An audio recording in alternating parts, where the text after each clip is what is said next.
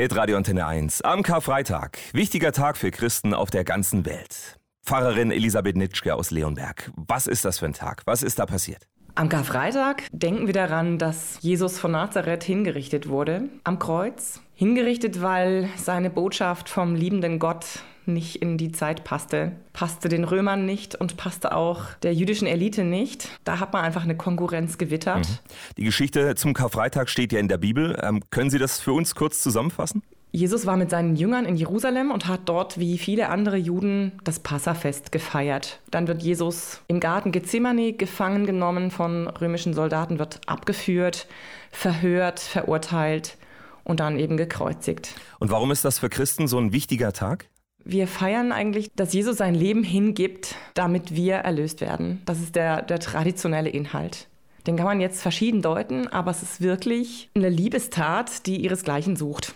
Und im Grunde zeigt er auch damit, wie verbindlich er zu seiner eigenen Botschaft steht. Alles, was er vorher erzählt hat, gepredigt hat, auch an Wundern getan hat, darauf lässt er sich festnageln. Mhm. Was war denn die Botschaft von Jesus?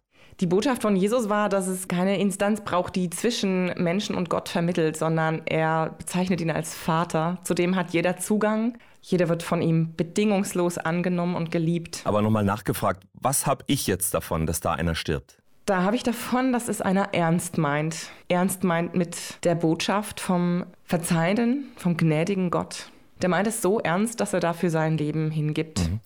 Kann dieser Karfreitag auch irgendwie Hoffnung, Trost geben, gerade in diesem Jahr, wenn wir ja zum Beispiel auf das Leid in der Ukraine gucken? Es ist Gott nicht egal, dass Menschen leiden. Gerade im Christentum machen wir uns klar, dass Gott den Menschen so tiefst nahe kommt, indem er einfach einen grausamen Tod stirbt und auch in diesen Lebenslagen da ist. Da macht er nicht Halt, da nimmt er nicht Reis aus, sondern da leidet er mit. Pfarrerin Elisabeth Nitschke über den Karfreitag heute. Ein nachdenklicher Tag also, aber stimmungsmäßig durchaus mit Tendenz nach oben. Ostern ist ja schließlich in Sicht und damit die große Auferstehungsparty.